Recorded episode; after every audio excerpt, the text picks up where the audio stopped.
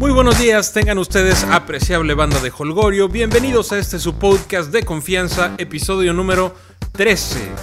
Yo soy Gabriel y hoy les tengo un súper, súper programa. Les cuento. Tuve una plática bastante amena con Mariano Sánchez, editor del diario As México, un tipo que le sabe ¿eh? y le sabe bien del tema futbolero que le preguntes. Y tuve el honor de tenerlo como invitado en Holgorio Futbolero. Platicamos del Real Madrid, de lo que le depara el futuro en la liga, en Champions, platicamos de mexicanos jugando en el extranjero y de mucho, mucho más. Imperdible la plática que tuve con Mariano. Les recuerdo que pueden seguirnos en Twitter, arroba holgoriofoot, en Facebook, Holgorio Futbolero, y en www.holgoriofutbolero.com. Ahí pueden escuchar este o cualquier otro episodio, como la plática con Juan Pablo López de Notigoya, la entrevista a Dante López, también imperdible esa entrevista, maravillosa, tipazo Dante, el episodio con Pablo Valdés y con Pedro Fernández, no confundirse con el de la mochila azul, este es un Pedro Fernández Reloaded, o cualquier otro episodio que hayamos tenido. Si nos escuchan por iTunes, querida banda de Holgorio, les pido que se suscriban y dejen un review. De esa forma, Holgorio Futbolero se posiciona mejor en las listas y más gente puede escucharnos. Y antes, antes de dar paso a la plática con mi brother Mariano Sánchez, recordemos que hoy juega la selección mexicana contra su similar de Panamá. Esperemos que sea un buen partido de fútbol, que no sea un partido de waterpolo, para cómo están las cosas en la ciudad que llueve de arriba para abajo y de abajo para arriba y luego se, abren, se abren socavones y bueno, una, cosa tristísima, se suspendió el juego de Pumas también. Entonces, ojalá que sea un partido de fútbol, que no sea un partido de waterpolo, que las dos selecciones puedan mostrarnos algo de fútbol y yo creo que va a ser un partido bastante, bastante ríspido.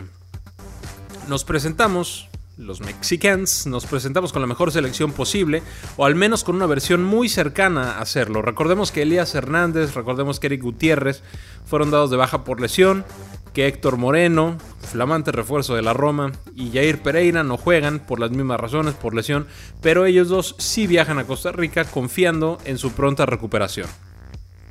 Hay que seguir de cerca también a Gio, a Jonah, a los hermanos de Los Ángeles. Hay que ver qué nivel traen, esperemos que lleguen con uno muy bueno para el juego.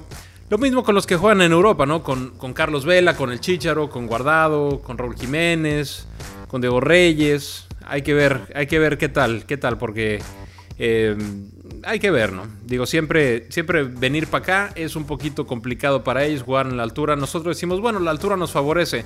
Ajá, ¿cuántos juegan en el DF de la selección? Échenle cuentas. Vamos a ver qué nivel traen. Memo Ochoa, Memo Ochoa para mí siempre es garantía en la selección. Sospecho que será titular a pesar del torneo que está teniendo Chuy, un gran torneo. Que dicho sea de paso, Chuy Corona ganó el Holgorio de la semana y sus fans se manifestaron con pulgares, con corazones y demás en redes sociales. Tienes hartos, hartos, muchos fanses, mi estimado Chuy Corona. Muchas gracias a todos ustedes que, que dejaron mensajes y que se manifestaron en redes. A los nuevos followers también. Bueno, ya se lo saben, aquí se les quiere y se les quiere bien.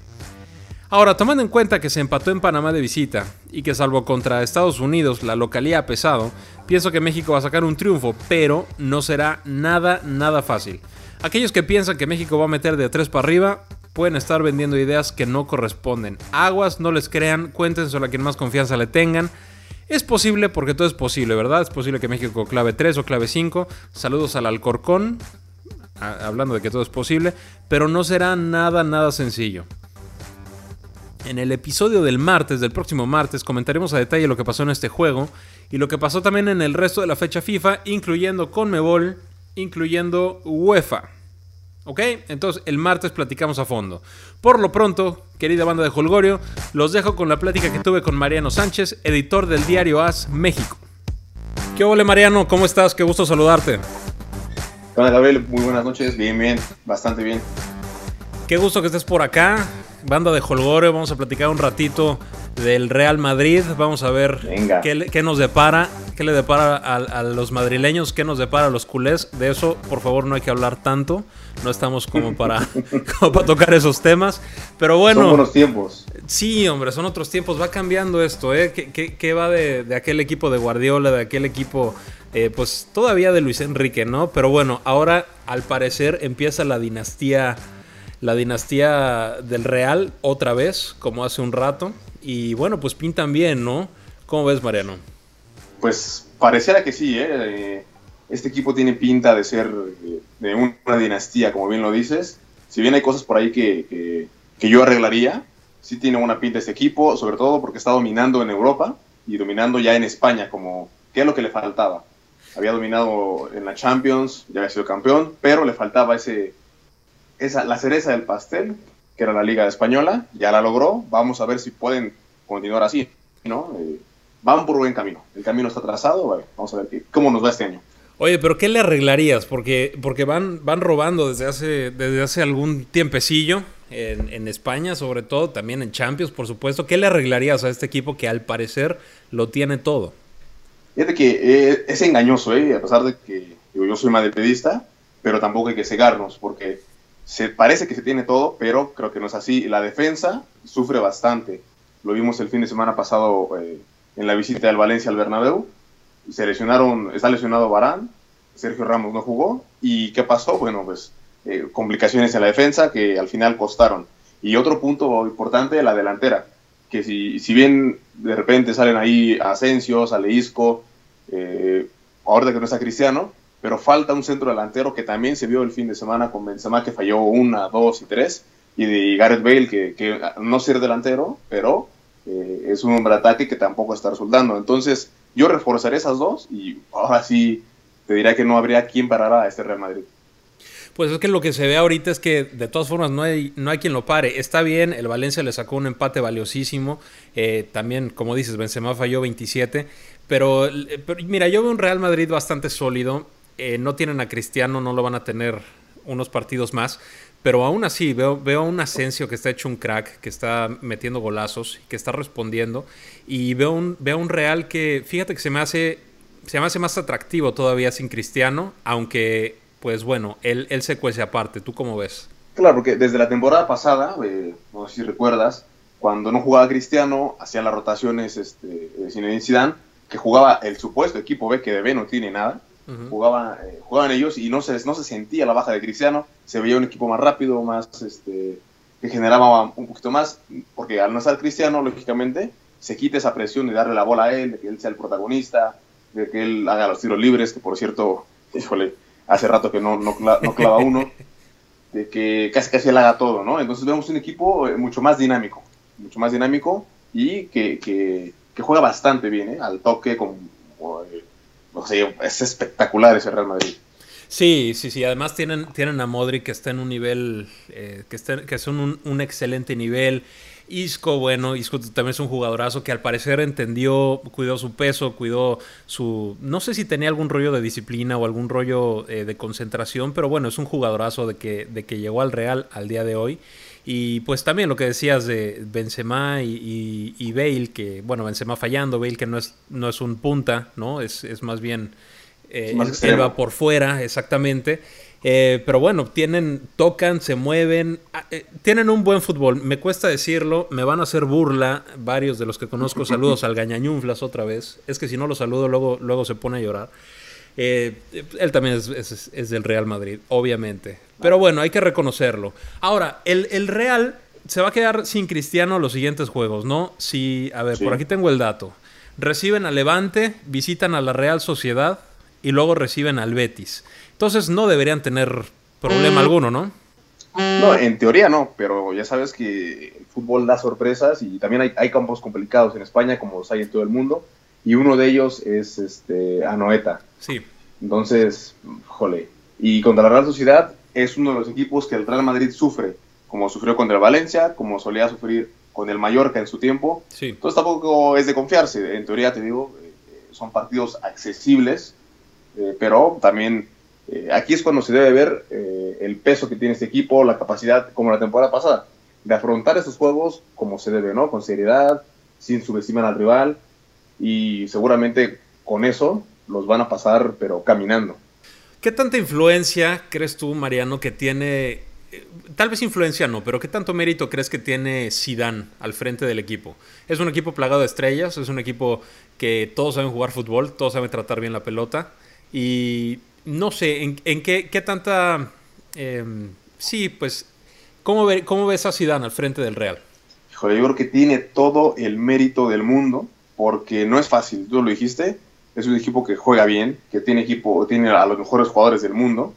Entonces, ese, ese mérito de saber controlar ese vestidor, de saber decirle a Cristiano Ronaldo, a ver, Cristiano, no vas a jugar todos los partidos, te voy a descansar para lograr algo, algo mejor al final de temporada, para eh, todos esos egos que pueda haber en un vestidor, poder este, hacer un buen ambiente, ¿no? El caso de Isco también, que ya lo decías antes, eh, como Isco supo aguantar, supo asumir un rol de suplente, pero suplente, digo, entre comillas, porque este equipo tiene fácil 15 jugadores titulares, ¿no?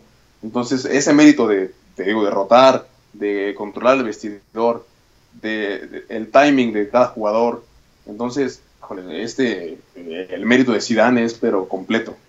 Sí, estoy de acuerdo contigo. Hay veces que, que bueno, obviamente la, la, la, táctica es importante, el cómo va a jugar tu equipo, por supuesto que es importante, pero más el mantener un vestidor unido, el mantener un vestidor que confíe en los demás jugadores, que no haya, eh, pues apagar incendios, ¿no? Que no hayan envidias por allá, tratar de ser, de ser un, un ejemplo, un líder para el resto del equipo. y creo que Zidane lo hace bien, ¿eh? Lo hace bastante bien. Por, supuesto.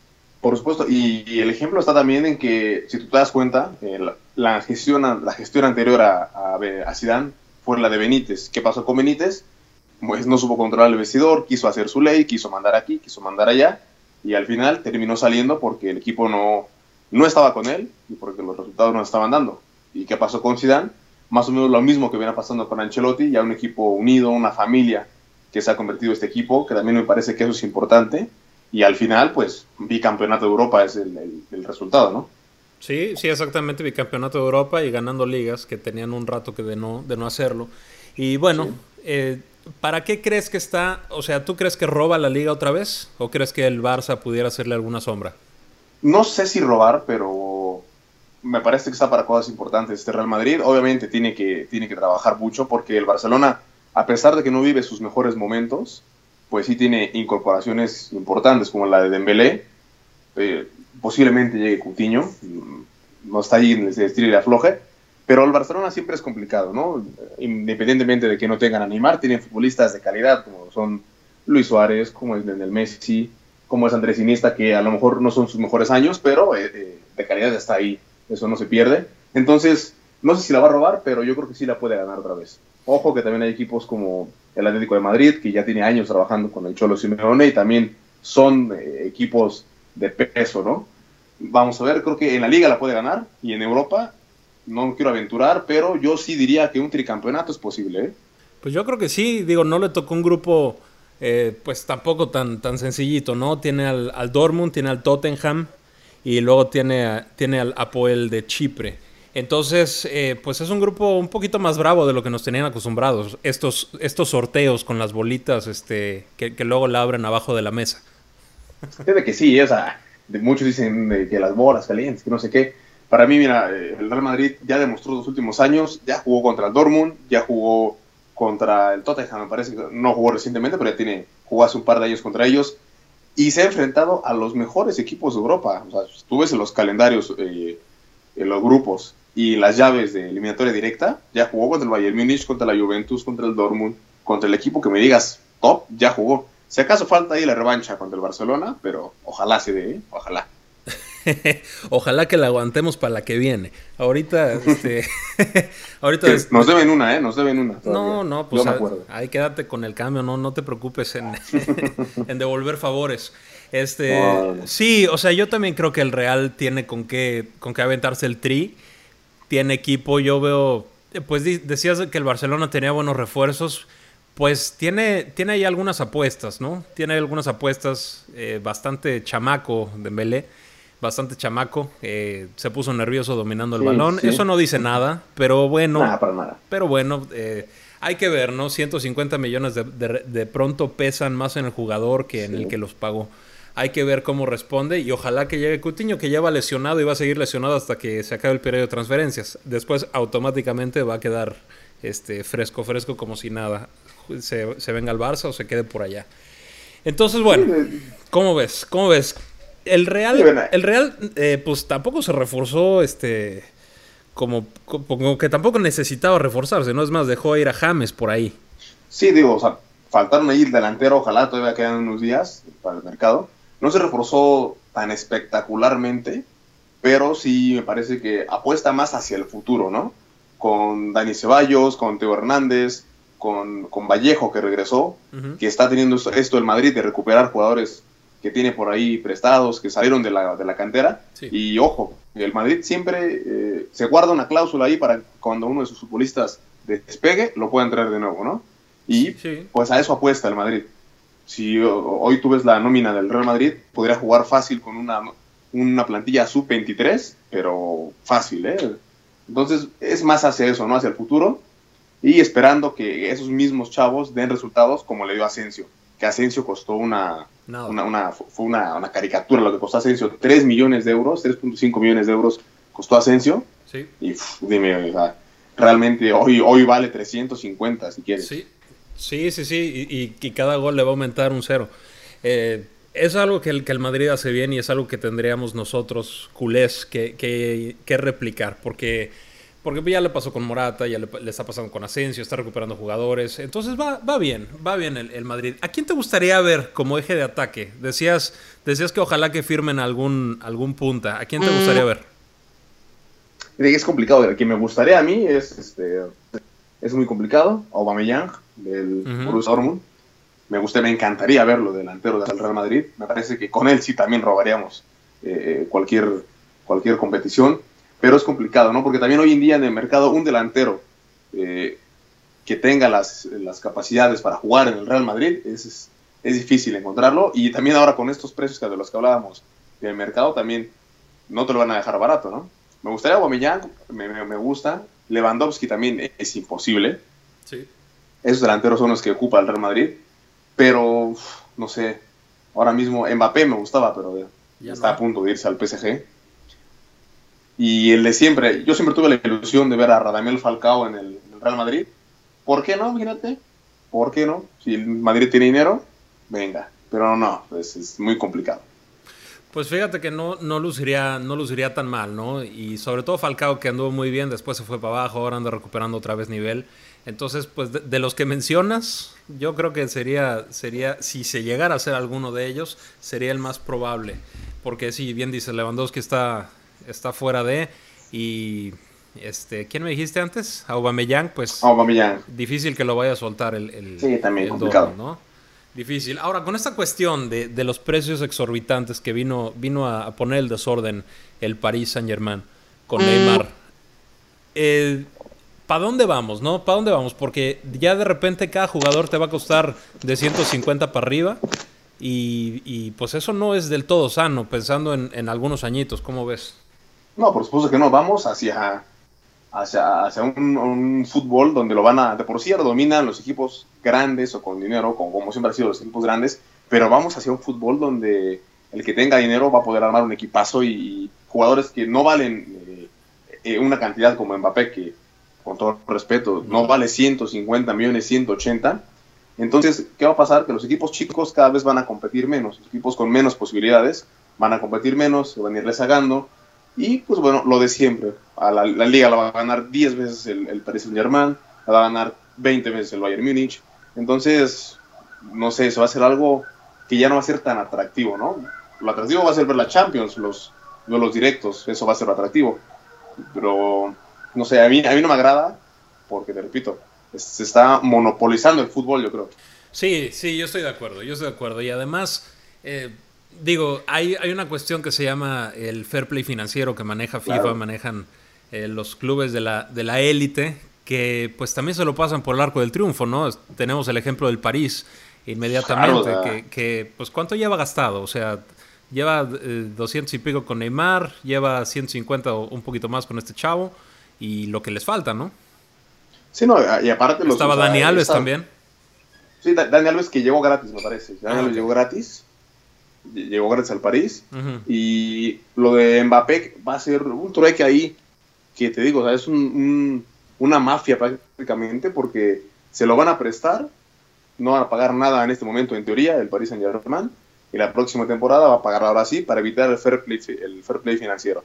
Entonces, pues de nada sirve, ¿no? Estas reglas que, que existen en Europa, porque al final de cuentas se la pasan por donde quieren y terminan ganando, ¿no? El jugador se encapricha, el club se aprovecha y, y, ¿no? La regla, bien, gracias.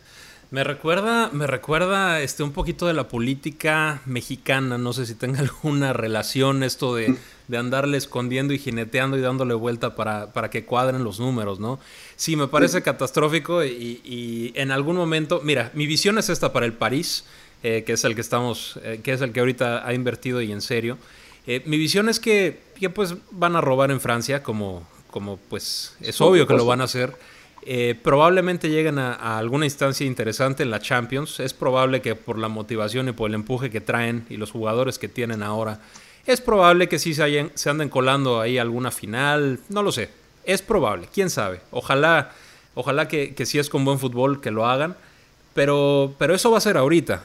O sea, no le va a alcanzar al París para estar manteniendo este tipo de, de inversiones y se van a ir para arriba muy fuerte y seguramente se van a ir para abajo también en poquito tiempo. No sé cómo lo veas.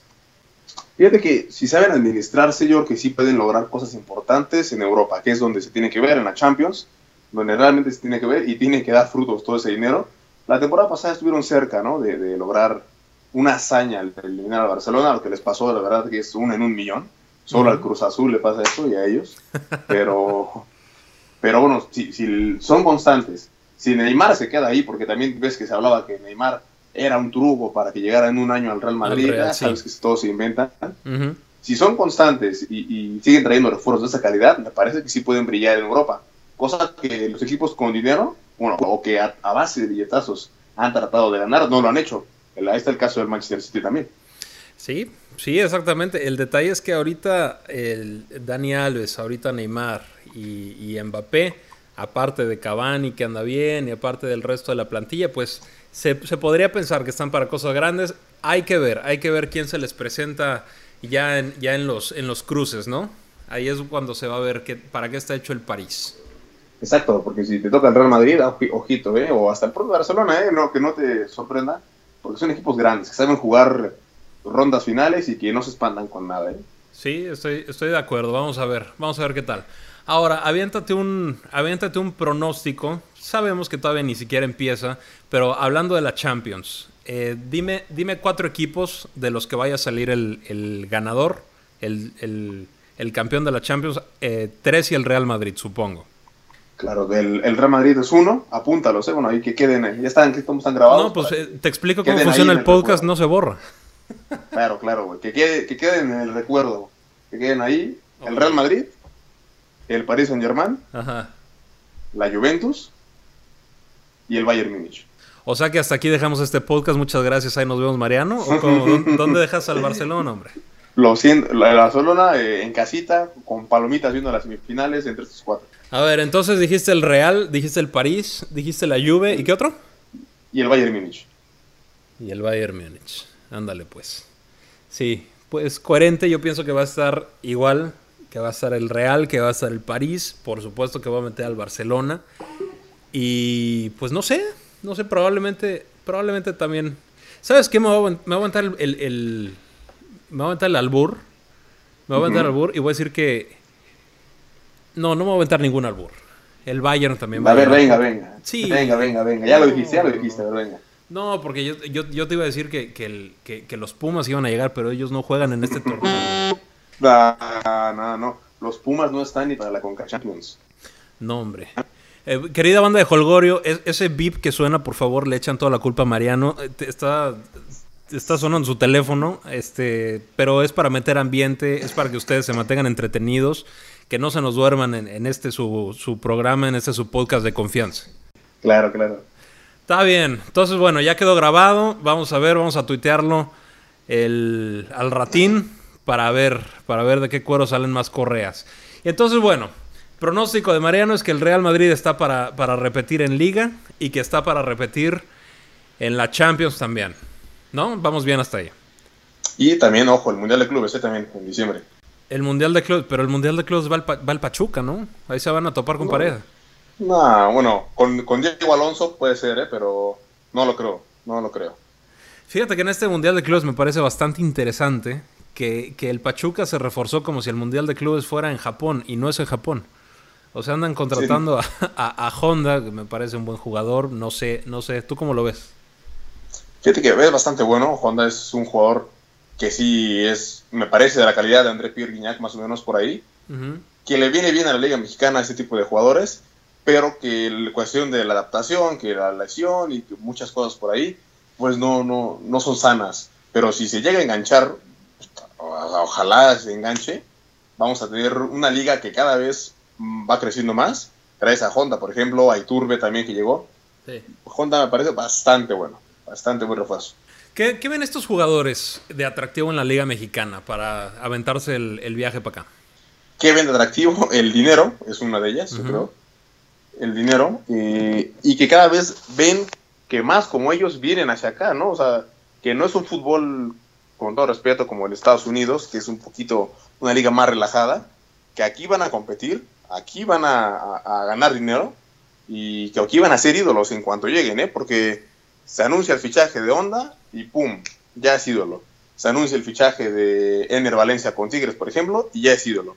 Entonces me parece que eso la hace atractiva a la Liga Mexicana y que también desde Europa ya voltean acá a México a ver a los jugadores. El caso de Guido Pizarro es, muy claro. O, el, de Benedetto, que si bien no se va a Europa, se va a Boca y de ahí, ¡pum! Hoy está en la selección de Argentina. Sí, sí, sí, sí. Fíjate que es interesante porque luego nos quedamos pensando en que, en que si no van mexicanos para allá, de repente no tenemos tanta exposición en nuestra liga. Pero, pero el caso de, de, Pizarro es, es evidente, ¿no? Y no se va, no se va un equipo ahí de relleno, se va al Sevilla, que es un gran equipo de España, es un equipo con tradición y que siempre está peleando cosas importantes, que gana Europa Leagues. O sea, bien, ¿eh? Bien. Y, y esto habla, habla bien, habla bien de la liga. Algo, algo bueno se está haciendo también. Por supuesto, sí, cada vez más es el talento que viene a México y también el que exportamos. Oye, y hablando de exportación, ¿cómo ves al Chucky? buenísimo, el Chucky es, si, si, sigue con los pies en la tierra, si sigue jugando tranquilo, eh, si sigue así, híjole, me parece que vamos a tener al mejor futbolista mexicano ahí en Holanda y no va a durar nada en el PSV, ¿eh?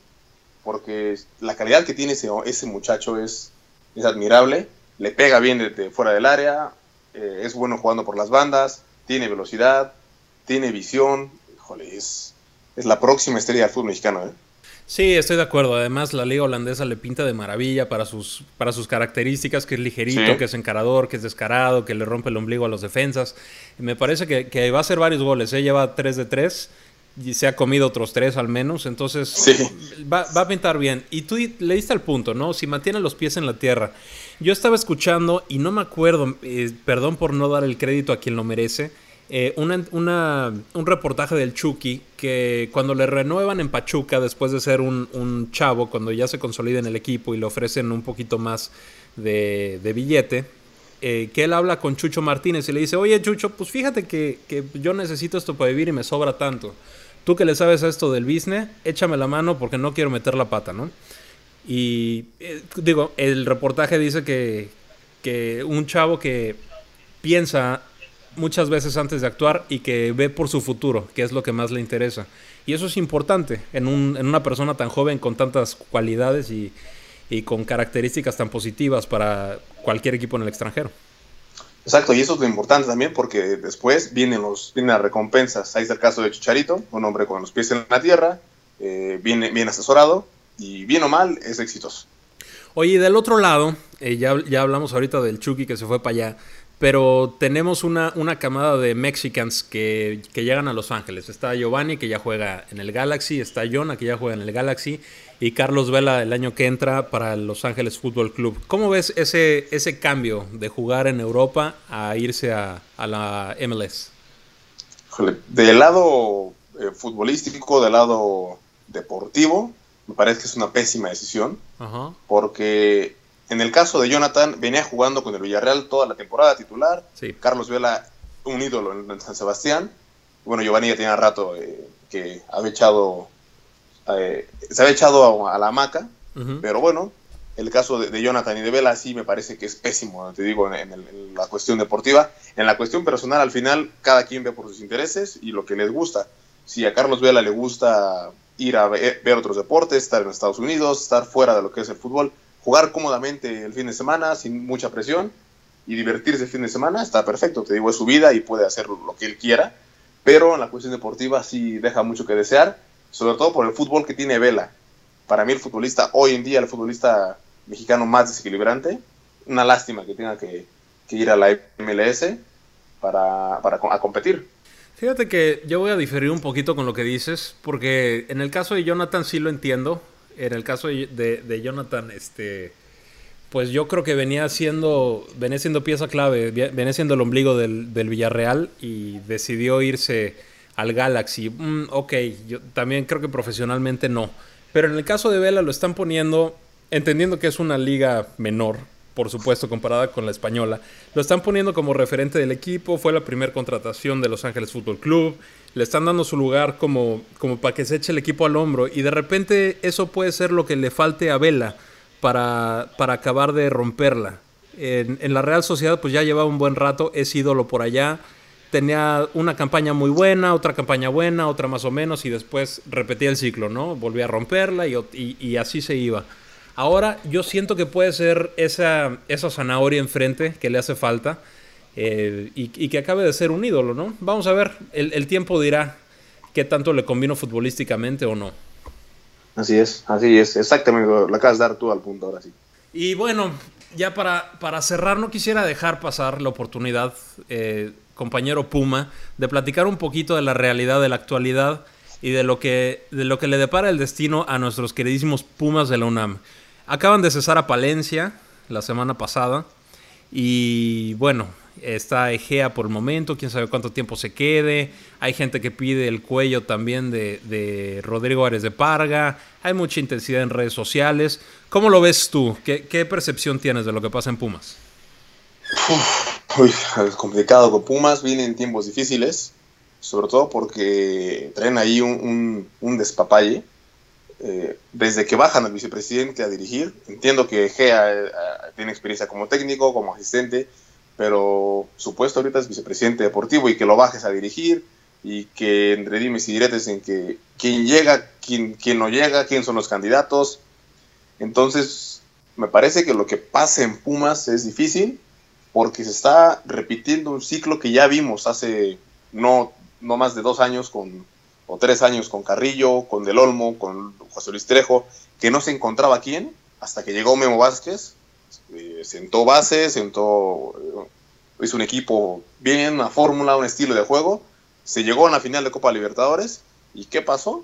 Que, que, la, directiva en ese momento no supo eh, mantener al equipo, mantener el trabajo de Memo, si bien Memo ya no iba a estar, y otra vez estamos, eh, pero mal, ¿eh? O sea, mal, porque no hay, hoy no hay un estilo, hoy los jugadores, si no es Nicolás Castillo, no hay otro que se vea, que sea un líder, que tenga la garra.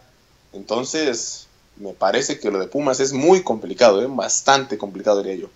La historia que nos cuenta Rodrigo Árez de Parga es que toma el equipo prácticamente en quiebra, ¿no?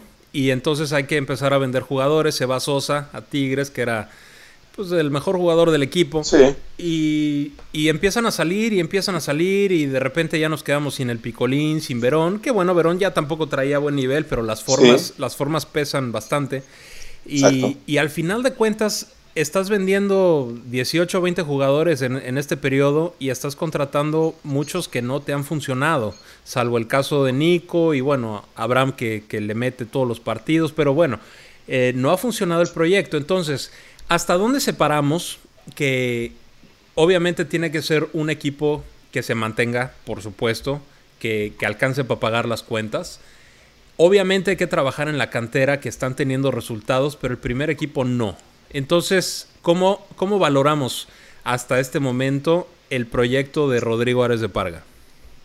Yo diría una calificación, si tú me dices, yo un 5 tal vez, o 6, porque si bien las finanzas del club están sanas, yo no entiendo por qué futbolistas como José Carlos Van Rankin siguen jugando en el equipo. Dices, oye, que no es posible que no haya un canterano mejor por esa banda derecha, o que puedas traer a un futbolista mejor. Ahí estaba el Chero La Torre, lo dejaron ir, no entiendo por qué. Que en el caso de Alejandro Palacios, eh, también lo dejes ir y, la verdad no es mejor que, Alfredo Saldívar. Entonces, si bien las finanzas están bien, ahora lo deportivo está pésimo, ¿no? Entonces, yo creo que debe ser un equilibrio, ¿no? Cosa que no hay en el equipo. y parece que ese equilibrio no se va a encontrar hasta dentro de un, tiempo, ¿eh? Puede ser, puede ser, ojalá que no, pero sí, sí puede ser. ¿Qué técnico te gustaría, qué perfil de técnico te gustaría que llegue a Pumas? Mira, me gustaría el de, cajón, el que a muchos nos gustaría, que por ahí en redes me han comentado, Memo Vázquez, que también es complicado, no salió muy bien de Pumas la última vez. Entonces es difícil que llegue. Pero si no, Bruno Marini. Me parece que Bruno es, un, Bruno es un hombre de casa, que en su momento ya, ha expresado que quiere regresar a Pumas. Ahorita no puede por lo que están venados. Pero Bruno me parece una, una opción buenísima, que hay que darle chance también a, los técnicos para que decían por ahí en redes, me decían, no, es que no es posible que no puedes arriesgar un proyecto con un técnico nuevo como Marioni, que no tiene experiencia, que no ha ganado nada. Pero Marioni sabe lo que es vestir la camiseta de Pumas, sabe lo que es rompérsela por Pumas y sabe las exigencias que tiene el club. Entonces, yo optaría por ese perfil tipo Marioni o si no Israel López, que también en la sub-20 ya lo está haciendo bien, lo hizo bien en la sub-17 y que también sabe lo que es eh, este equipo que tiene el ADN azul y oro.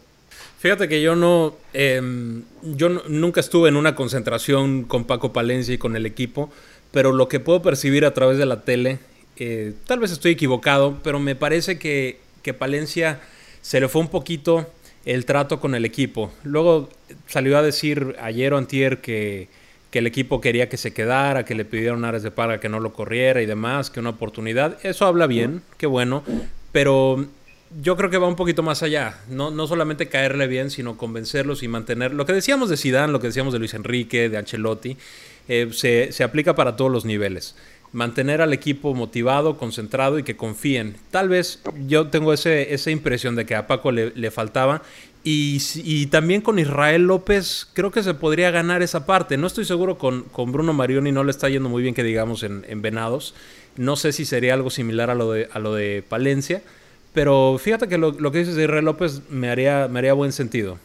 Sí, claro, y comparto totalmente tu, tu, punto de vista con, Palencia le faltaba, ¿no? No transmitía esa seguridad, ¿no? Que, no se vea tan enganchado al equipo, ¿no? Creo que la única vez que lo vi enganchado fue cuando me parece la jornada, la jornada 1, la jornada 3 por ahí, no recuerdo muy bien, un gol de Nico Castillo contra Lobos, contra Lobos. Sí. Gol de Nico Castillo y vaya abraza sí, a el penal, sí. Hasta, hasta, hasta esos momentos cuando se ve como enganchado, como que sí, el vestidor lo quería y todo, pero de ahí en fuera no vi otro momento en el que salían a dar la cara por él. Sí, totalmente de acuerdo, totalmente. Bueno, quién sabe lo que haya pasado ahí adentro, pero es eh, sin duda lo que se percibe de este Laredo. Oye, este Mariano, pues muchas gracias. Ya se nos fue un poquito el tiempo. Si la gente quiere, quiere contactarte, quiere ponerse a discutir contigo, que si Marioni o que si o que si Bucetich, ¿en dónde pueden encontrarte? Claro que sí, Gabriel, en Twitter como arroba as-m Sánchez Ahí estamos en Twitter 24/7 para atender todas las dudas, comentarios, cualquier cosa, ahí estamos. Y por supuesto también en el diario AS, buscan ahí Mariano Sánchez y también ahí, ahí estamos también. Buenísimo, ¿algo más que quieras agregar antes de despedirnos? Nada más, nada más. Bueno, decirte que si quieres cambiar de equipo, cambiar de bando, ser ganador, en aquí los merengues tenemos solicitudes, pero puedo mover mis hilos para que se acepten la tuya. Fíjate que no, no, acostumbro comprar comida en los semáforos con eso de los merengues, pero te agradezco mucho el, detalle. No, no, creo que, no creo que sea para piénsalo, mí. Pero, piénsalo bien. Pero de todas formas, muchas gracias. Eh, buen programa, Mariano. Te mando un abrazo. Que estés muy bien, que se repita pronto. Muchas gracias, David, a ti. Estamos en contacto. Un abrazo. Muchas gracias a Mariano por aceptar la invitación a Holgorio Futbolero. Espero que les haya gustado y que hayan pasado un rato agradable. Todos sus comentarios son bienvenidos en Twitter, arroba Food, ya se lo saben, y en Facebook, Holgorio Futbolero. Banda de iPhone, les encargo ese review positivo en iTunes, por favor, que nos ayuda a llegar a más personas. Si les gusta el programa, si les, si les interesa, si encuentran algo de valor en lo, que, en lo que estamos platicando, en lo que estamos haciendo, por favor, unas 5 estrellitas no se vería nada mal y nos ayuda a posicionar mejor nuestro programa. Y bueno, esto ha sido todo por hoy. Pasen un excelente y muy fregón fin de semana. Si manejan, no tomen. Y si tomen, que una sea a mi salud. Les mando un fuerte abrazo. Nos escuchamos el martes.